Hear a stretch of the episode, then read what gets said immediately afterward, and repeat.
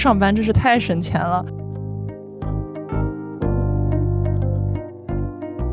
我今年真的做了非常多的项目，但是确实是肉眼可见的变好看了一点点。就前是好看一点点吗？我们所有人都觉得天呐，你真的看起来跟我一个年龄了。我们三个现在看起来就一个年龄。就我前两天生日的时候，那个谁，就我旁边的一个很很久没有见的姐妹，就跟我说：“你比去年变好看了百分之三十五。”这么这 么精这么精确精确吗？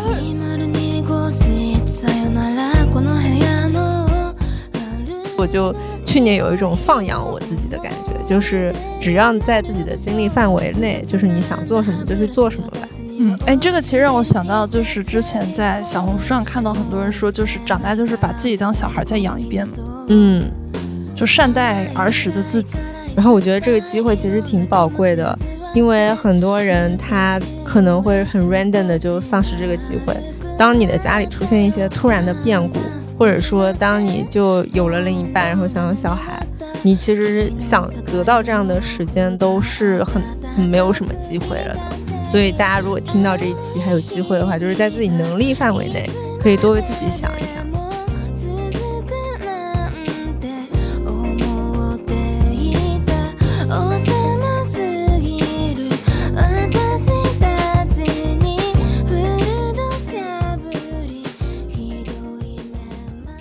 Hello，大家好，我是旺仔可可糖，我是潇潇，我是西兰花，欢迎收听《末日狂花》。那又到了我们一年一度避不开的一个年终总结的这样一个专题啊。那这个年终总结，我们这一期先给大家来聊一聊我们去年花了多少钱。这个去年就只是二零二三年。我们在二零二三年的时候呢，也做过一期二零二二年我们花了多少钱。当时我们那期的标题是在上海当一个都市丽人需要花多少钱。然后那期节目上线之后，我觉得评论区还有挺多小伙伴，可能不生活在上海的小伙伴会觉得说，哇，原来大家生活在上海的成本还挺高的。那今年呢，我们也是在一年开始的时候，是作为一个复盘系列的节目来复盘一下我们的二零二三年。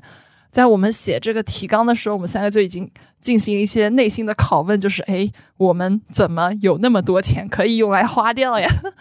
那今年这期节目呢，也是跟去年差不多的一个框架吧。那我们先从第一个问题开始，大家还记得我们去年花了多少钱吗？就是二零二二年我们花了多少？花花，我们先从去年就是榜首开始。去年的榜首，对，我是去年的榜首，但是我今年花的还蛮克制的。我去年多少？去年花六十，今年呢？五十多，好保守啊，就有进步。潇潇呢？我今年就是比较的激进，我比发姐去年花了更多，今年花了六十八万，就是二三年。嗯，可可你呢？哎，二二年、二三年那期节目时候统计的，我二二年大概花了大概是三十左右。然后因为我是上海人嘛，我没有呃房租啊、水电啊这种，就吃饭啊这种东西的花费。然后在二三年的时候，我花了快一百，天呐，我直接翻了三倍。我觉得，就就而且我两个状态是不一样的。我二二年我是在上班，然后二三年呢就相当于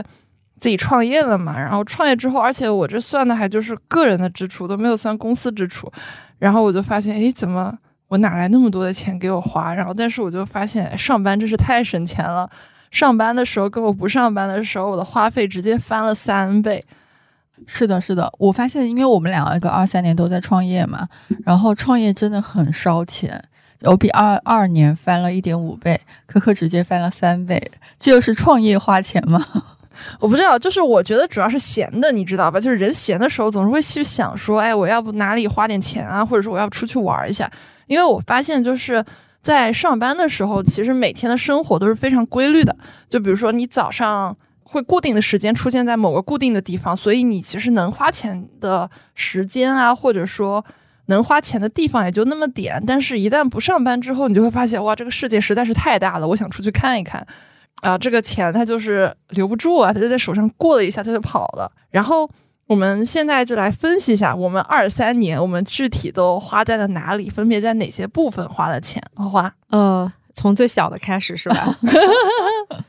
我我的大头就是我花了将近六十吧，但是我的大头其实是我的房租，就是我的房租一年差不多就是水电加上房租本身的话是二十万。你换房子吗？跟二二年没有，但是它涨价了，每个月涨了两千五，然后本来是十几万的，然后现在就一年要花二十万了，好贵呀。对，然后我打算今年的下半年可能会换房子，因为这个价格其实可以在梧桐区。找一个比较好的，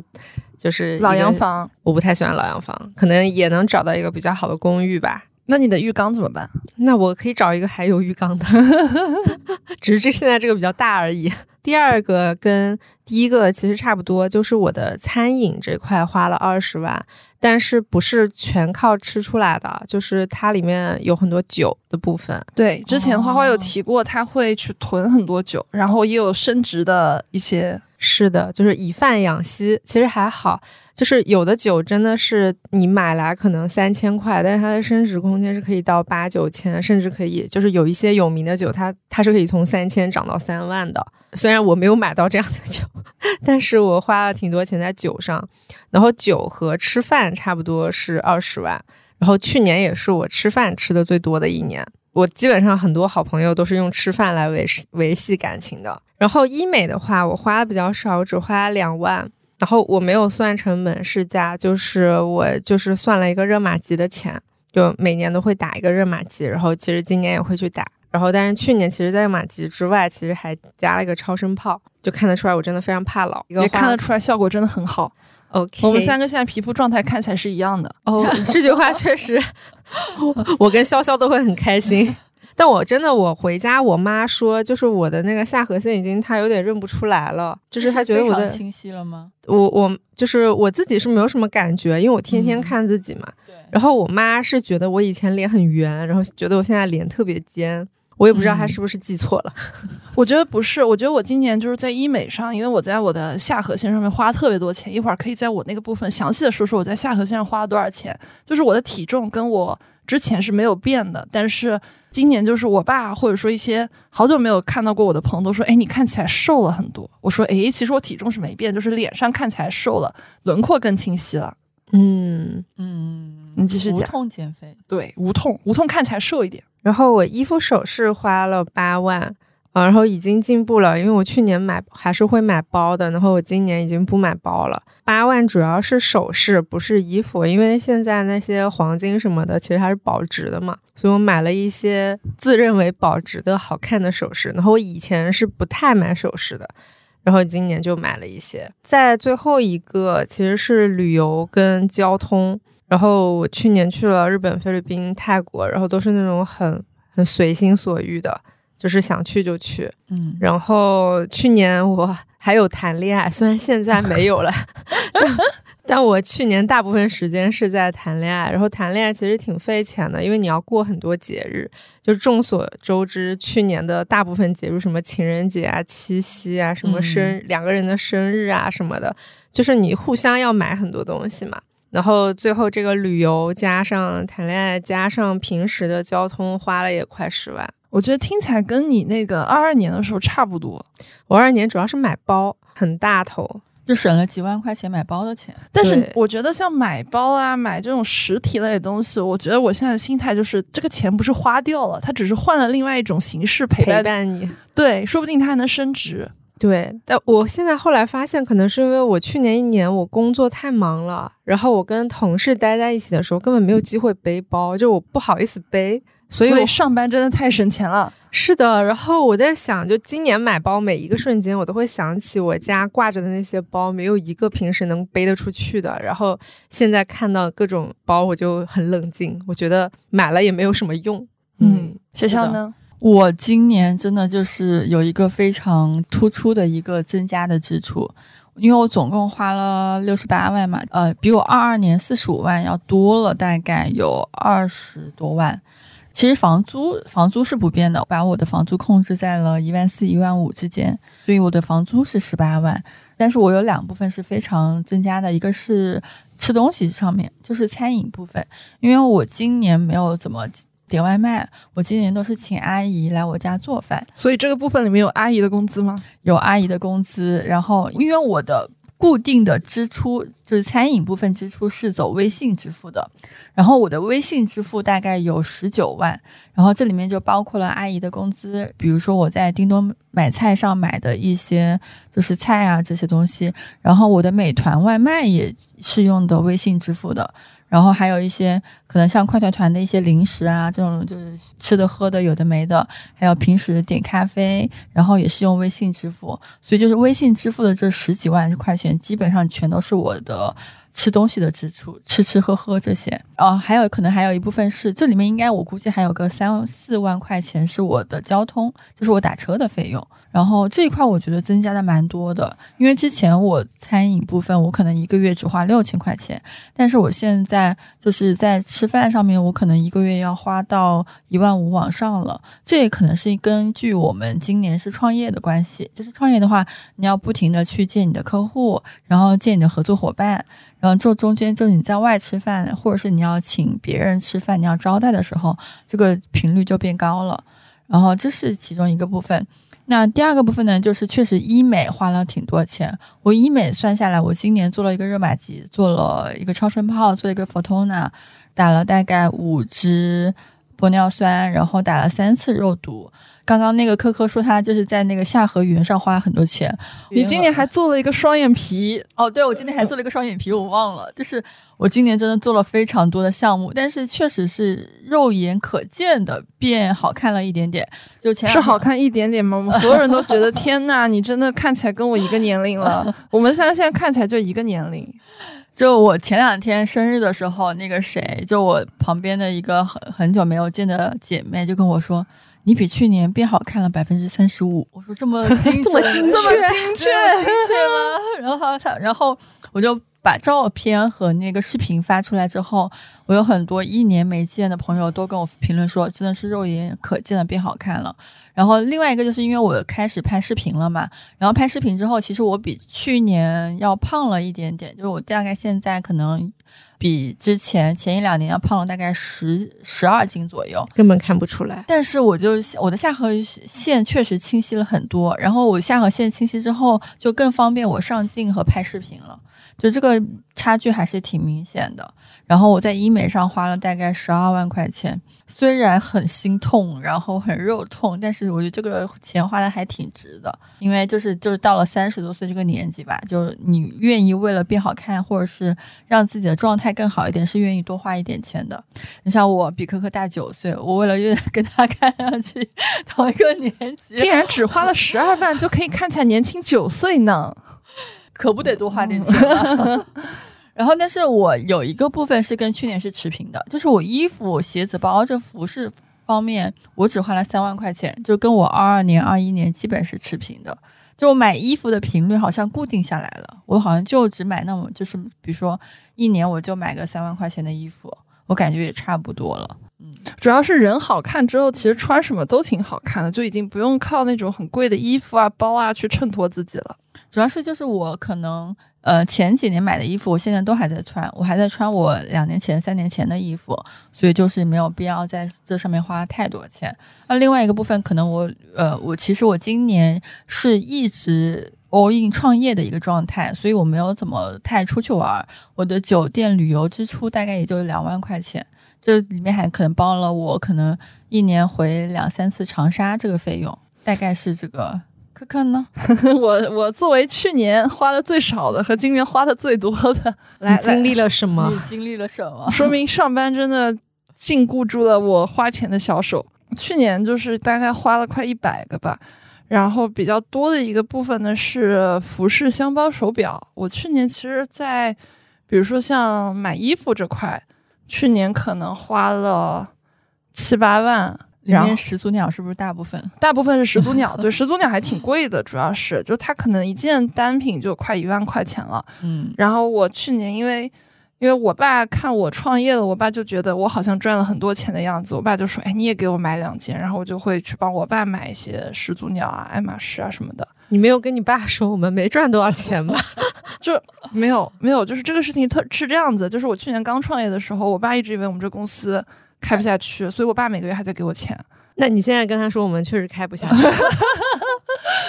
然后就是我就会就把我爸给我的这个钱，然后以就是我给他买礼物的一种方式回馈给他。我就跟他说：“我说你看，这样你一份钱，我们两个人都开心，哇哦，对吧？”就学会了，学会了，学会了。还有一个就是去年买了两块劳力士，这个比较贵。我的思路呢是，我觉得劳力士它是一个保值的东西，就如果不是买那种特别就是容易亏的那种盘面的话，就比如说白色的盘或者怎么样。然后我两块都是绿盘嘛，虽然买的时候也是是通过那种黄牛加价的买，但是其实绿盘还是比较保值的，所以这个相当于它是对我来说是个投资吧。然后接下来就是在买箱包啊这种方面又花了一点钱，主要大头还是服饰和手表，这边 total 加起来大概三十五左右。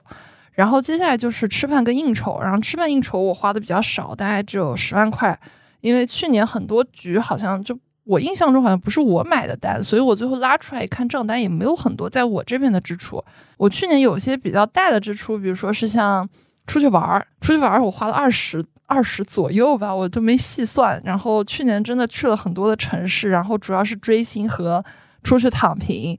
就去年我感觉我还是蛮累的，然后所以我整个十二月就是相当于是一直在外面玩，然后在上海就待的天数可能整个十二月三十多三十天，我在上海就待了三天，然后剩下的时间一直在外面躺平，当然也会在外面处理一些工作。接下来呢是去年还买了一些黄金。因为不是世界比较动乱嘛，然后就觉得还是得买点黄金。然后这个黄金呢，我又不想买金条，所以我就买了金条以后，把它做成了能手上戴戴的那种手镯呀、戒指啊什么。这个大概五个左右。然后接下来去年是因为也创业第一年嘛，就是会就是有很多小伙伴会帮到我们一些东西，然后也会去买一些礼物去给大家做一些答谢啊等等。然后礼物这块的话，大概支出我。算了一下，大概是八个左右。然后接下来呢，就到了我觉得要大讲特讲的我的下颌线，就是我的下颌线，就是去年大概医美的话，就是花了大概十个左右。然后它里面的项目就是我做了一次超声炮，一次 Photona，然后七针玻尿酸和一些胶原蛋白，还有保妥适。对，应该是这些。哇，我们这里年纪最小的讲的 讲的最最长。对，但是我觉得主要它让我觉得有两个地方动了以后真的是性价比特别高，就是微调微调也不是动吧，因为没开刀，就是一个是做美工和山根这一块。嗯，这块其实我跟潇潇都做了，就我们俩的脸其实还挺南方人的脸的，就我们就是属于正面挺好看的，但侧面如果没有微调的话，会比较有点不够立体。是的，我现在已经习惯你俩现在的鼻子了，都很美，对，都很立体。但是其实我们没有打特别多，因为一针其实也就一点点。然后这个的话，就是去年调了一下眉弓和山根，让脸部的折叠度看起来会更高一点，然后状态也会看起来更好。还有就是下颌线上，去年做了像保妥适啊、玻尿酸啊，然后超声炮和 Photona 四个项目，我自己做下来，我感觉。超声炮和 Photona 对我的用处不大，我自己的脸呢是属于非常肉的脸，我脸上其实挂不住，就是我颧骨那块是平的，我的那个颧骨完全挂不起任何肉，所以我的脸一旦胖起来，那就是会看起来很胖。下颌线这个对我来说，我如果只是做超声炮和 Photona 的话，它对我来说大概就是一个月，它效果就没了。刚做完的一个月效果巨好，但是这样我算了一下，它其实。一次超声炮是七千嘛，然后 Photona 是三千五，对吧？对，那一万块钱，然后一万块钱只只管一个月效果的话，我觉得它性价比太低了。所以后来又试了，就比如说在下颌线那边打保妥适，保妥适就是溶溶解一些肌肉嘛，应该是这个原理啊。对，保妥适肉毒，它就是让肌肉给放松放松下来。哦，对，不是溶解肌肉，溶解肌肉听起来太吓人了，就放松肌肉。然后保妥适对我来说，它是打了以后大概效果能维持半年。然后保妥适大概是在六千左右，我觉得这个算下来，它摊到每个月的价格，我觉得是可以接受的。然后包括在下颌线这边打那个玻尿酸，去把那个形状给撑起来，这个我觉得它也是可以维持一年，单月成本可能算下来一千多一点。对，然后还有就去年也有买一些，比如说乱七八糟的生活杂杂用啊，一些支出啊，算五万块钱，然后电子产品算五万块钱这样。因为我没有什么房租啊、水电啊这种东西，所以基本上是纯消费。结论呢是爽，是真的爽的。但是看了一下，发现还挺夸张的，就买的有点多。所以我当时我们在来这个录制间的时候，我们在群里说我们一会儿要录这个选题嘛，所以我当时在出门的时候，我本来想打车过来的，我后来默默的换成了地铁。我就觉得，哎呀，从这种细小的方向省省点钱吧，就当时心里真的是这样想的。结果呢，就来我们家打车到录制间，可能打车八十块吧，然后地铁可能十块钱差不多。结果我就在地铁出来的路上又买了咖啡，买了蛋糕，买了哎一堆东西，算算还不如打车。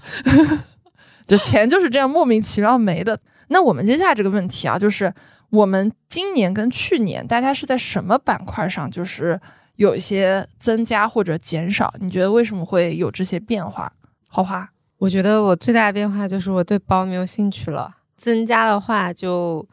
嗯，其实我增加的主要是餐饮上的甜，就是我其实之前不太会吃一些特别贵的餐厅，like 就是人均三千以上的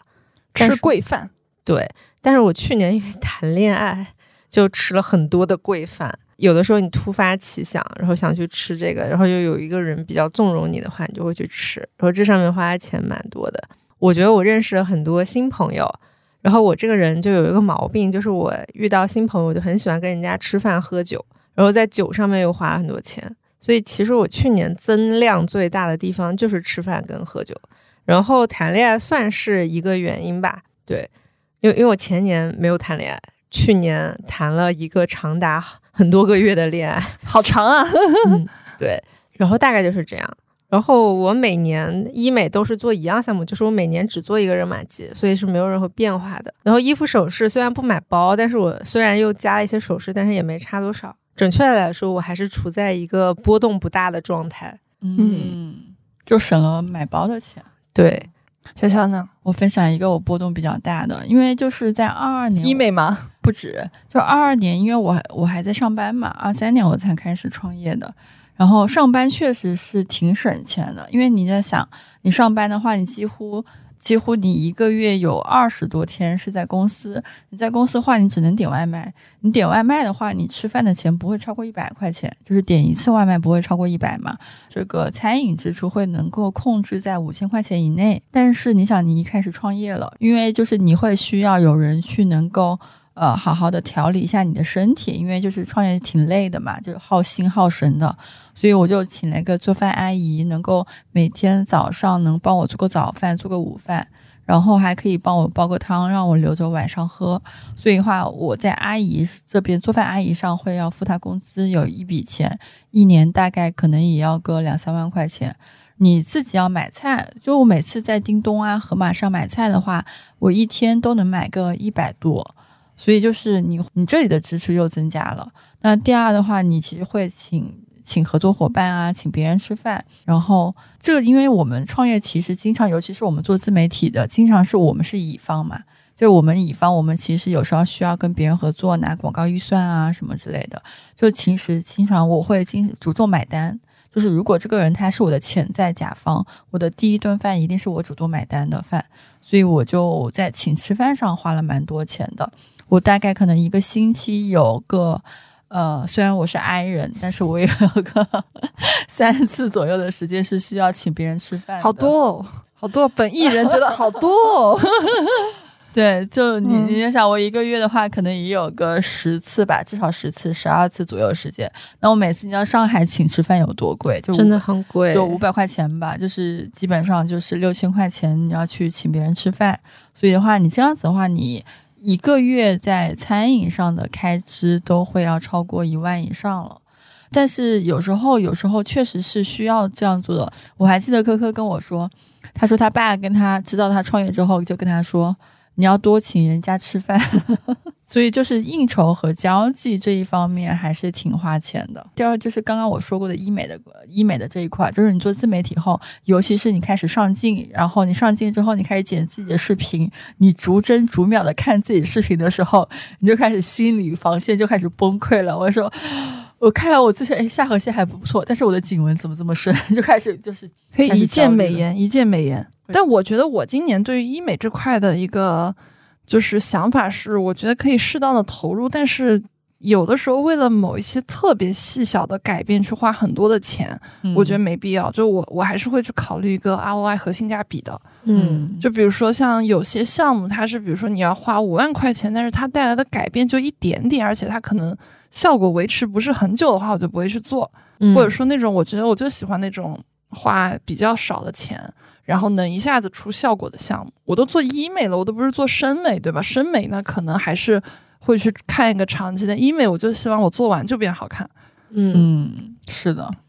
这是我的一个去年关于比如说医美这块的一个花费，还有一个我觉得我去年一个很大的跟二二年不一样的支出是为很多体验感的消费花了很多钱，而且体验感就比如说出去玩儿，就比如说跟朋友吃饭等等这些东西，就我觉得这个事情让我觉得这钱花下去，它它可能不是说它成为另外一种方式陪伴在你的身边，但它就是让情绪变得很开心。为情绪价值买单，这是我去年的一个关键词吧。然后，而且就是我去年的时候，我还有一个我觉得挺不一样的点，就是我发现我花钱就是在这种情绪价值或者说这种体验感的事情上花钱，我是一点都不去想说希望它有什么 ROI，嗯。因为我觉得这个 ROI 去算了，他就不开心了，是的，就是觉得。在获得那种快乐感受那一刻就可以了，但也不要一直去想说我要 keep 那种快乐的感受，因为永远有下次更快乐的时候，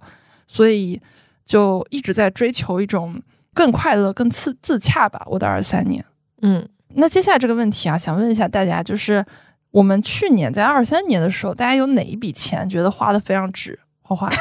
我觉得二三年花的最值的就是吃饭，还有喝酒。对不是每年都觉得这笔钱很值吗？对，但我去年觉得尤为值，因为嗯，可能是因为去年算是疫情开放后的最完整的整年都没有受到什么波动吧。然后我就约了很多从来没有就很久很久没见的人出来吃饭喝酒。然后我发现，我之前其实，在吃饭这个上面，我对特别贵的饭其实是觉得很不值的。但是我就是在去年的整一年内，我发现就是有的饭它特别贵，但是它会给你一些额外的惊喜，比如比如真的特别好吃和服务特别好。哪家？我们要在这里打广告吗？你先打了再说。呃，我觉得可以试一下那个糖香，就是那个哦中餐的 omakase，它的那个女主厨是亚洲的 best fifty，然后她。因为我去年吃了两家 omakase，一个是糖香，就是亚洲女主厨，另外一个中餐的是叫头灶对。然后这两个都是一个吃完是八千八百八十八，另外一个是一六个人啊？千多，两个人。哦哦哦，就是是糖香每个人是四千多嘛，然后头灶是每个人三千多，对，然后头灶他吃的是呃云南的菌菇，那个那个我看不懂，反正他推出了一盘奇怪的菌子，然后糖香是松露，然后糖香那个记忆点是你知道，就是他在吃完以后，他还给了你一张小卡片，然后那个小卡片你可以去 Barredo 的旗舰店，他会还会给你两根口红，啊对，这这个，Barreto 竟然还有口红，对，然后这个体验让我觉得很惊讶，你知道吗？就是它是算是一一个吃完饭的小礼物给你，然后我就觉得哇，就是上海的高档餐厅的线下门店跟一些品牌，就是轻奢的品牌之间的互动还蛮神奇的。嗯，然后糖香就你吃完，他会给你送筷子啊，什么乱七八糟的，有一种这个饭虽然很贵，但是又很值这种感觉。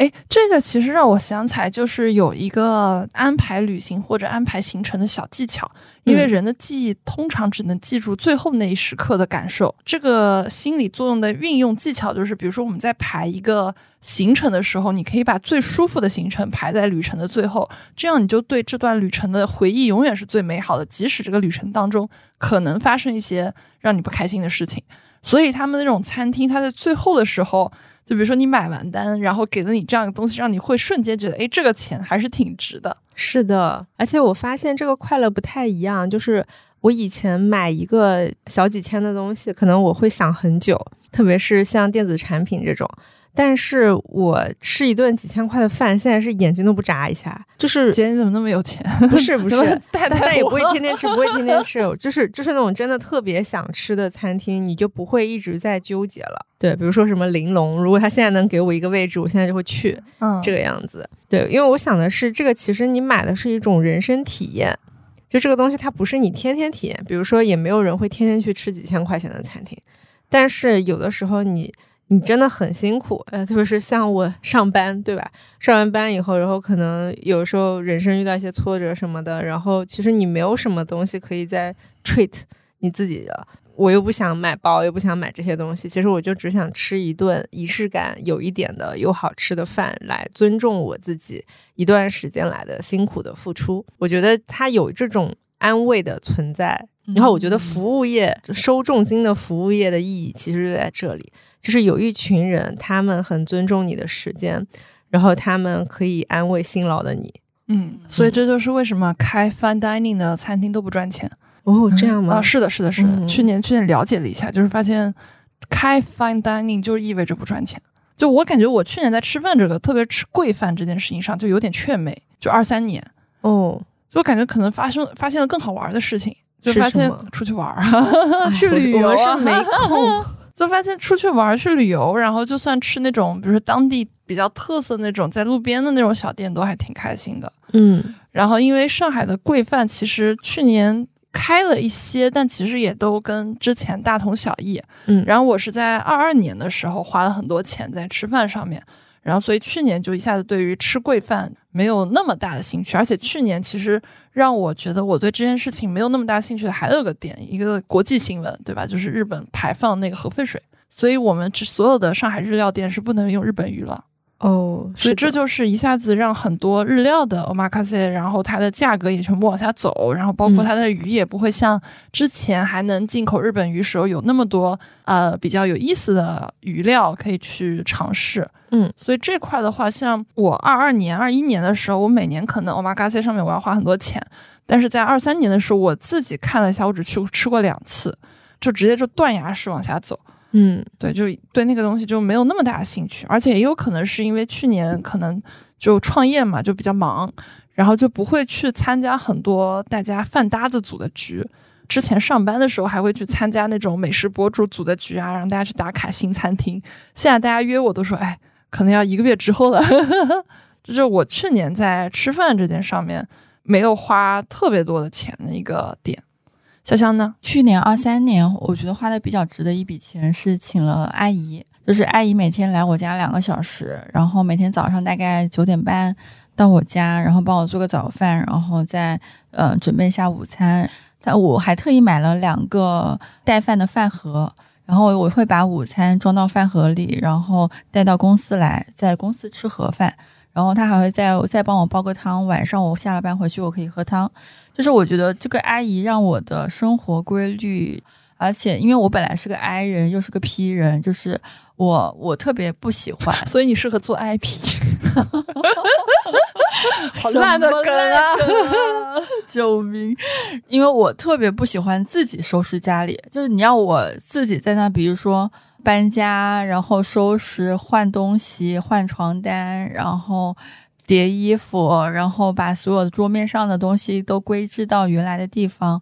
我自己需要。准备很长时间的心理建设，才会劝自己开始做这些事情。有了阿姨之后，我就不需要自己去花精力和时间来去做这些事了。然后第二个，阿姨真的就是我生活中的一个好帮手、好搭子的问题是，比如说，因为我现在单身嘛，然后单身的话，你会遇到很多你有时候觉得很都市丽人、孤独和崩溃的时刻，比如说搬家，嗯，比如说搬东西。然后我搬过一次办公室，搬过一次家，然后阿姨都在全程在帮我，就是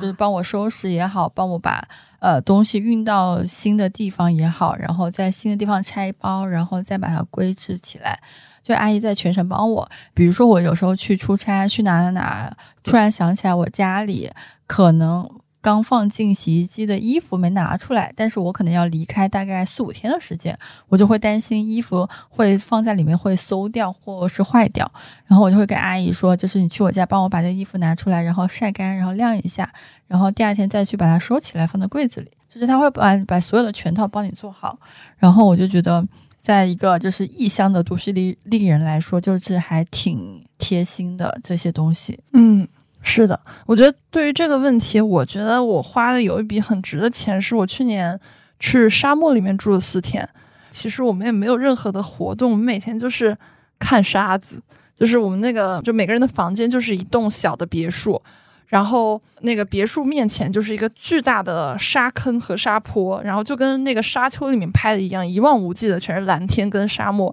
然后在那个里面就没有事儿干，然后每天早上就起很早看太阳，就一点点亮起来，然后每天晚上就是跑到沙坡上去看星星，看满天的星空。我当时在那里，我就觉得说人类好渺小啊，因为那个地方就没有什么人，荒无人烟。整个酒店也就十几间房，也就整个苍茫大地也就那么几个人，而且大家都不太出来。然后晚上就面对着漫天星空的时候，就觉得所有的呃，无论是不开心啊、遗憾啊，或者是怎么样，或者任何我们觉得一些负面的情绪，在这么大的世界和大自然面前，就变得很不值得一提。让我就觉得一下子心胸就打开了，就觉得人类非常渺小，也不应该拘泥于很多当下的情绪。应该去拥抱更多大自然，然后去在大自然当中感受到来自大自然的力量吧。我觉得这笔钱是花的特别值的，所以我也很推荐大家说去沙漠里面去找一个那种就设施比较好一点的酒店，对，住个两到三天去感受一下。嗯，你这个跟我失恋了去南极散心是同一个心境。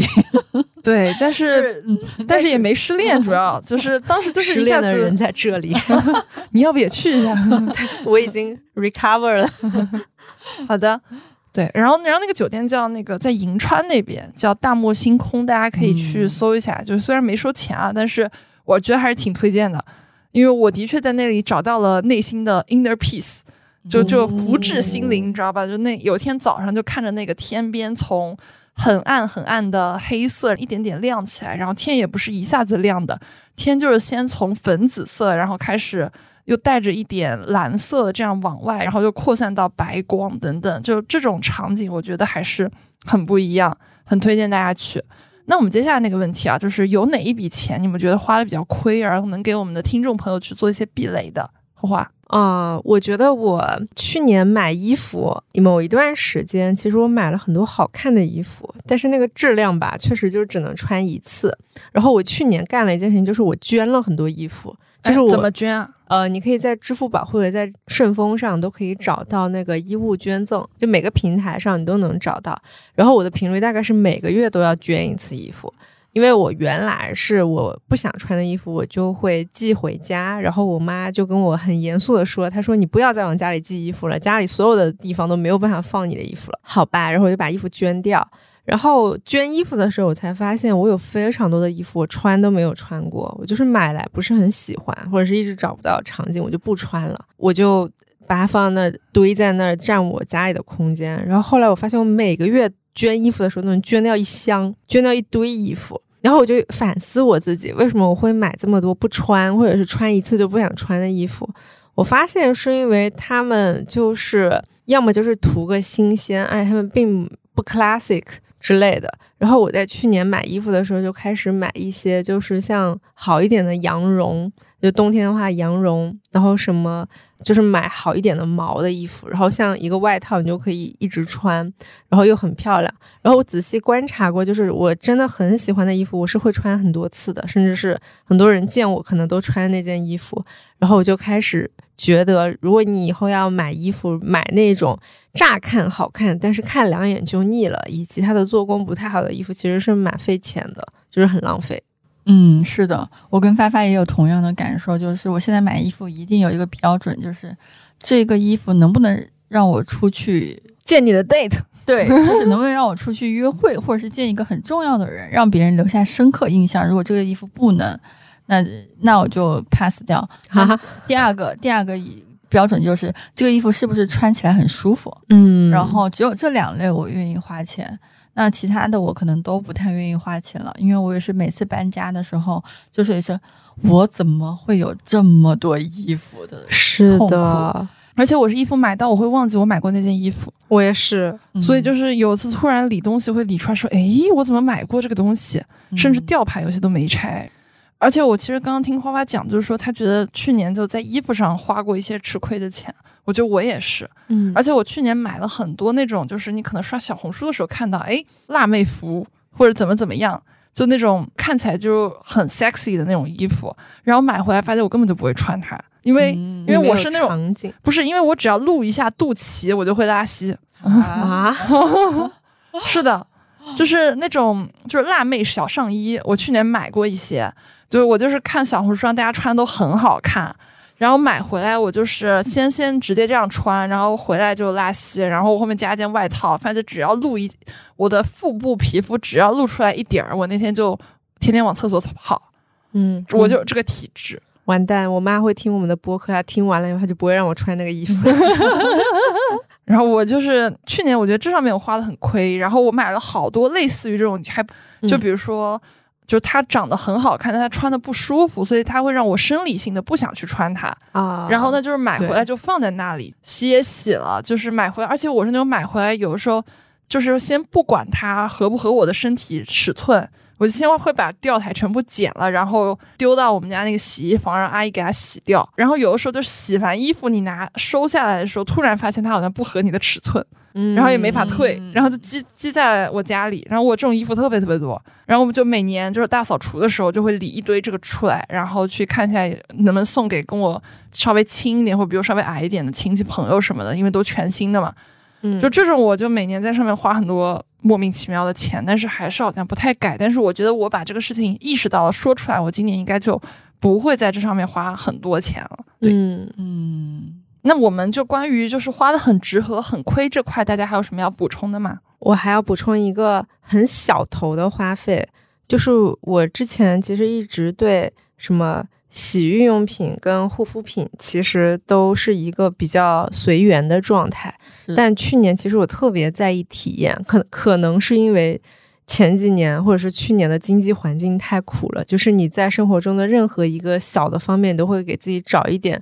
心灵的补慰。嗯然后我就会开始喜欢买各种各样，也是受肖姐的影响，我会买各种各样的沐浴露。我也是，我也是听了听了她上次跟我们讲说那个沐浴露，它有一个什么沐浴露 menu，然后我现在我们家也是，就就我拆了五五瓶，嗯，然后在那边每天用个不一样的。是的，我就觉得就是人的心情真的很重要，洗澡的心情也非常重要。现在买护肤品，我会买那种就是肤感什么都特别好的，然后第二天起床就是什么修复效果特别强的，哪怕它很哪个贵。香奈儿的那个金钻的系列，哇哦，它金钻就是它就是一个黑的瓶子，听起来就很贵，它是很贵，但是它真的是用完以后，你第二天有赫莲娜绷带的那种感觉。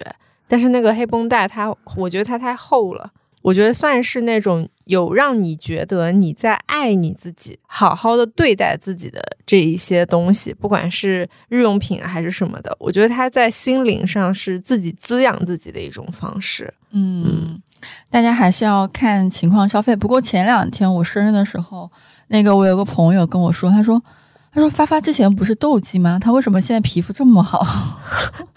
对敏感痘肌。哎，我讲句实话，我真的很久没有长痘痘了。嗯，我觉得真的是你分享一下为什么？就真的是医美加护肤真的很重要，就是我几乎都已经不泛红，然后也没有什么粉刺什么的，然后清洁力要做好，嗯，就是你卸妆一定要卸干净。我感觉你真的去年没长过什么痘痘，对，是的，呃都不敢相信你之前是个痘肌。是的，我以前真是啊，你还记得我做黄金微针吗？哦，记得，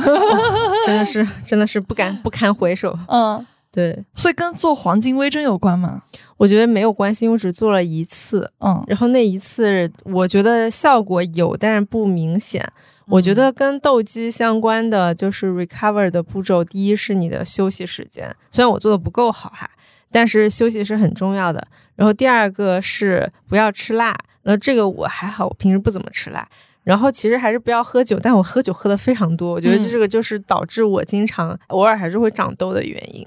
然后第四个最重要的是，因为我化妆的场景非常多，因为我有的时候要见很多合作方，然后我以表尊重，我还是会化妆去见嘛。其实化妆是很容易致痘的，我就是经常回家以后，我卸妆是卸的特别认真，包括洗面奶跟卸妆油，我都是确定这个东西它的肤感不是那种黏黏腻腻，或者是有很重油膜感的，把它卸的特别干净以后，我才会去每天睡觉前我都会确认一下，然后还有二次清洁嘛。然后我还有一个习惯，是我每一天洗完澡，因为我每天都洗头洗澡。然后洗完之后会先敷一个面膜，然后再一边敷一边吹头发。因为如果不敷面膜的话，那个吹头发我的脸会很干，所以我每天吹头发的时候我都会敷一个面膜。嗯，就养成了一套属于自己的护肤步骤。嗯，哇哦，确实，我感觉发姐这两年，可能我我也是这两年才每天就是经常观察你。嗯，但是比你之前在公众号写的记录的时候要皮肤好很多了。是的，我当时的皮肤真的很差。真的是你可以想象到的什么毛孔啊、痘痘啊什么的都有。我也感觉我去年皮肤蛮好的，我也不知道是因为护肤啊，还是医美，可能它双管齐下吧。因为就去年有很多极端的皮肤场景，比如说我们蹦迪到三四点，嗯，带妆蹦迪又喝酒，然后这种场景还挺多的。但我发现一个点，就是我觉得我们去年一整年，我们三个心情都还不错，主要是心情好。对，我觉得人的状态，而且你们俩又不用打工，就是我觉得 一个人他的状态很好，然后心里很舒畅，没有人天天气你长结节，其实你的皮肤状态跟你的人的精神状态就会很好。哦，是的，嗯，很开朗。是因为我去年工作，我觉得还算是比较顺吧，所以我觉得我去年心情也都很好。嗯嗯，有道理哦。我觉得这其实才是最关键的，就是大家皮肤现在看起来都很好的原因。是的，心情好，然后滋养，然后遇到的人都是非常好的人。嗯，哎，我再补充两个，我觉得去年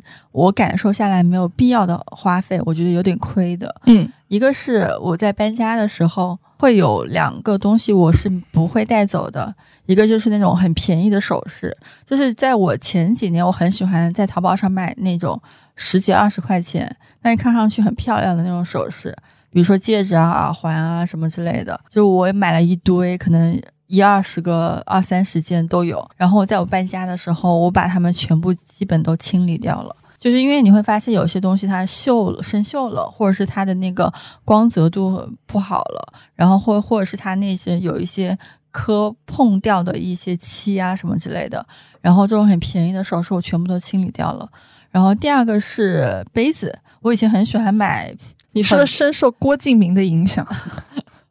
就我很喜欢买杯子。然后我可能有不同形状、不同颜色、看起来很可爱的杯子十几个。但是我搬家的时候，我会发现，我把这十几个杯子带走，我干嘛呢？我，然后我可能就只留了我经常用的三五个杯子而已。就是我觉得以后我再也不怎么不会怎么买杯子了。而且我发现现在很多消费品，他就好喜欢给你送杯子哦。就是我有的时候拆快递，就是又拆出来一个杯子，又拆出来一个杯子。我们家也是超多超多杯子，而且好多杯子就是就就真的就放在那里，也不知道也也根本就不会用什么的。我就觉得也很占地方。这边呼吁一下各大消费品品牌，礼盒里面不要再放杯子了。嗯，真的，大家。杯子实在是太多了，而且有些杯子印了那个品牌的 logo，你也嗯也不会用，你知道吧？就就印了 logo，我也不太会用。我就一定要喜欢那种干干净净的、没有 logo 的杯子。哎，对，我这边还可以补充一个，就是我觉得去年有也不是一笔钱吧，有很多笔钱，我觉得花的很值，叫追星。就是因为我之前发过一条极客，我说按照我这个工作强度，我不抽烟、不酗酒，然后我没有任何不良嗜好，唯唯一能让我去。缓解压力的方式就是追星，然后因为也是追星，让我去到了很多没有去过的城市。就我这人，我出去玩儿吧，我其实是有点唐卷唐卷的这样一个心态，就是我不会专门说我为了去旅游而去一个城市，而是说我刚好在那儿可以安排一个工作，或者说把去那儿出差的一个天数往后延长两到三天，然后去在那边玩一玩。所以去年也是。呃，但追星也不是工作啊，只是说一个我觉得比较正经的事项。然后去年因为特别喜欢汪苏泷，然后跟着龙哥去了非常多的城市，在这个过程中也收获了身心的愉悦和收获了很多不同地方的风土人情，所以这笔钱就也会让我觉得花非常值。好，那我们今天我们最后的一个话题啊，就是你们觉得现在的消费观和金钱观跟二零二二年时候的大家有什么样的区别呢？就是经过这一年，我们的金钱观和消费观有什么样的区别？好华，我今年的消费观其实比较摆烂，不建议大家学习。嗯，就是我有一种就是人 人间走一遭的感觉。就我去年还是会有想要存钱的想法，你今年有存钱吗？今年完全没有存钱，一分都没有。哦，主要今年没有存钱的原因呢，是因为我看到了 A 股的动向。嗯，我觉得我存钱没有意义，就是我存的没有他他花的快。嗯，没有，我我其实最大的感受是。因为我快三十了嘛，今年的一个很强的烈的感受就是，其实我发现我去年前年吧，存着这些钱，就是我花的也不是很多啊，花的挺多的，不好意思，但是我没有花的很快乐。然后我去年进行了一些很多的反思，其实我当我发现我没有，比如说父母的压力，就比如说身体上的压力，然后家里没有欠债。然后我的身体又很健康，然后我又没有结婚，然后又没有小孩，然后这样的时间实在已经是人生中不可多得的宝贵的自由的时间了。然后在这么短暂的几年里，我还不哄我自己开心的话，就我我等谁来哄我开心呢？而且以后有了家庭，有了小孩，我的精力也不可能再哄我自己开心，可能要。更多的责任心放在家庭成员身上，所以我去年的最大的改变就是，我希望我能在最后比较自由的几年里，自己对自己好一点，但是是在能力范围内。因为我哪怕是存钱，或者说怎么样，其实我觉得存的那一些钱，就是比我花起来这一些，跟影响我未来的几年的生活，这个钱它是几乎没什么影响。比如说我多存个十几万，或者是二十万，那其实。他这十几万、二十万也不能够影响我未来生活的走向，对吧？那他可能还会让我二十多岁的仅剩不多的日子里面少了很多快乐。就是，所以我就去年有一种放养我自己的感觉，就是只要在自己的精力范围内，就是你想做什么就去做什么吧。嗯，哎，这个其实让我想到，就是之前在小红书上看到很多人说，就是长大就是把自己当小孩再养一遍嘛。嗯嗯，就善待儿时的自己。然后我觉得这个机会其实挺宝贵的，因为很多人他可能会很 random 的就丧失这个机会。当你的家里出现一些突然的变故，或者说当你就有了另一半，然后想有小孩，你其实想得到这样的时间都是很很没有什么机会了的。所以大家如果听到这一期还有机会的话，就是在自己能力范围内，可以多为自己想一想。对，但我们也不是宣扬说消费主义啊，就是这个东西还是因为有很多不花钱的快乐嘛。嗯，只是说大家就是在我们这种比较，我觉得算是非常幸运的一个时间段里面，把自己的感受、把自己的 inner peace 也好，或者说自己的一些成长能放在第一位，是我们这个阶段就是去回馈这种我觉得幸运的一种很好的方式。嗯，是的，嗯，我觉得我现在的。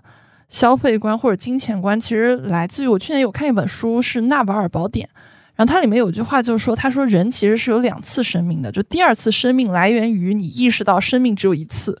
人生苦短嘛，对吧？然后很多人就是他这事情，就是当你意识到生命只有一次的时候，就会更想的去体验更多这个世界上不一样的、之前没探索过的风景、没去过的角落、没见过的人。没经历过的其他人的生活，所以这也是我去年的消费观和经历观，就是我会去体验很多很多之前没有体验过的东西，包括我去出去点菜，我都会去点那种虽然它看起来很怪，但是我只要没吃过，我就一定会点，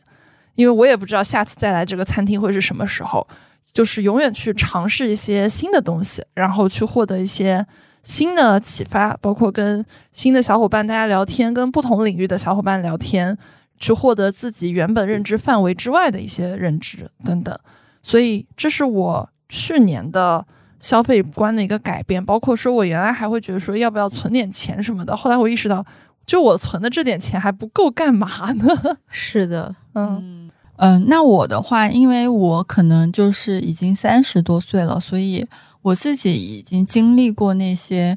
体验型的消费，或者是说那种已经玩够了，是吧？就是对，已经玩够了，就是随机性的消费。然后我现在的消费理念是更偏向于说，我要把自己的生活和公司和业务做成一个盘子，或打造一个自己的队伍的这种感觉。就比如说，我要维持我生活的稳定性，我需要阿姨。我需要好的，比如说呃交通比较好的小区，然后我需要可能就是上班比较方便的一个办公室，所以我需要有一个非常稳定的生活状态，我需要为我这个稳定而付费。那第二个就是我的创业，我的公司需要稳定，那我需要就是全职稳定的工作人员，我需要员工，我需要财务，我需要合伙人。然后我需要维护我跟客户的关系，然后我需要我的客户是跟我长期能够走个三年五年的这种关系，就是你希望可以把你的钱用在去构建一个非常稳定和坚固的基础的上面，然后我会在这上面愿意花更多的钱，因为你知道，当你的基础和团队足够稳定的时候，你才有再往上，就是再往上拼的空间。就是当你发现你的团队不稳定、生活不稳定的时候，你是随时有可能会被就是停机一段时间的。比如说我可能就是甲流或者生病了一段时间，如果我没有阿姨的话，我可能就需要停工一个星期左右的时间。但是如果我的呃，比如说我一直都是请的兼职或者实习生，我不是有一个全职的员工的话，那他可能因为各种原因，他会需要，比如就是可能这一个月他都不会来上班，所以我会觉得说，稳定的基础是你构造一个再往上生活的一个非常重要的点，所以我会开始去构想怎么样去构造我稳定的生活和工作基础。我觉得这就是我可能未来三年愿意花钱的地方。我觉得对我还蛮有启发的。这个构建，把自己的生活，然后工作，把它构建成一个能结合在一起的一个能自运营的这样一个组织。是的，就是你要把自己的生活和工作，还有你的方方面面打造成一个可以稳定运转的系统和组织，然后你才有可能去把自己的时间和精力腾出来，去想未来要怎么发展的事情。哎，那你是怎么有的这个观念？就是比如说你是看了什么书，或者说是有看到什么 role model 吗？嗯，就是体验，就踩过坑，吃过亏，这就是说明二十多岁还是要好好玩一玩的。就是因为你我之前也创业过嘛，比如说我之前我在长沙开过餐厅，然后你还开过餐厅，天呐，就是我自己也创业过嘛，我之前还开过自己的 MCN 公司。呃，你你开什么餐厅啊？就是轻食餐厅啊，嗯，所以你会发现，如果这个人你的团队不够稳定的时候，你业务发展不起来；你的生活状态不够稳定的时候，你没有办法把自己的时间精力投入在你的创业和工作上面。所以，你就是我觉得稳定是可能我们这种三十岁的人非常需要的一个基础。然后，构造一个稳定的东西，它是需要花时间、精力和钱的。你这个，哎，其实如果听众朋友们听到这里，想了解更多，就是。关于肖姐说的这一块构造稳定基础，包括说她自己就是在折腾过那么多事情之后的一些感悟，可以去听我们上上期，就是我们有期是我们三个人作为在二五、三零和三五三个人生阶段的人，对于很多人生命题的不同的思考，也可以给大家带来更多的启发。那我们今天这期节目就到这里，然后没想到最后升华了一下，我本来以为只是个年终总结，但是呢，也希望说能。我们的这些，比如说我们采过的觉得没必要花的钱啊，或者说我们觉得比较值的钱，能给大家带来一些参考。因为我们花这些钱的基础也是基于在我们其实尝试过很多东西，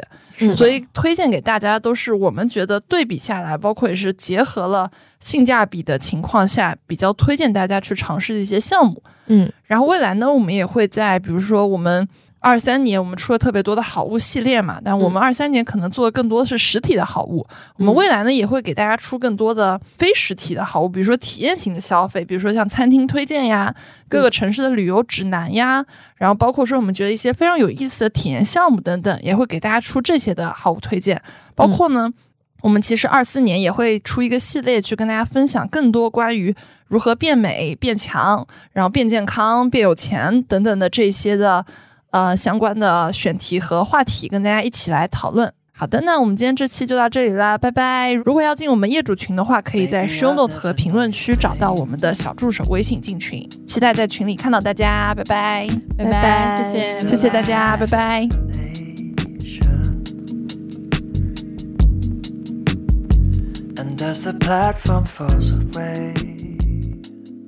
感谢收听到这里，本节目由内容最好玩的播客厂牌宇宙电波出品，希望成为您居家、旅行、通勤、睡觉时的好心情、好伴侣。点击订阅按钮，不错过我们任何一期的更新哦。如果你是在小宇宙、喜马拉雅 APP 收听到我们节目，可以在 Show Note 界面找到加入我们都市丽人听友群的进群方式。如果你是通过苹果播客或其他平台，可以添加微信号“旺仔颗颗糖”即可加入群聊。我们在群里等你，一起快乐吐槽，一起买买买哦。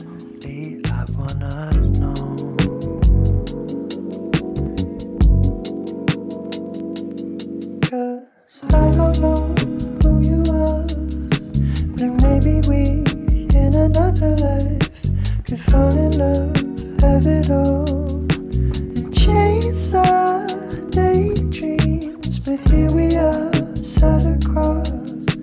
from one another on an empty train. Getting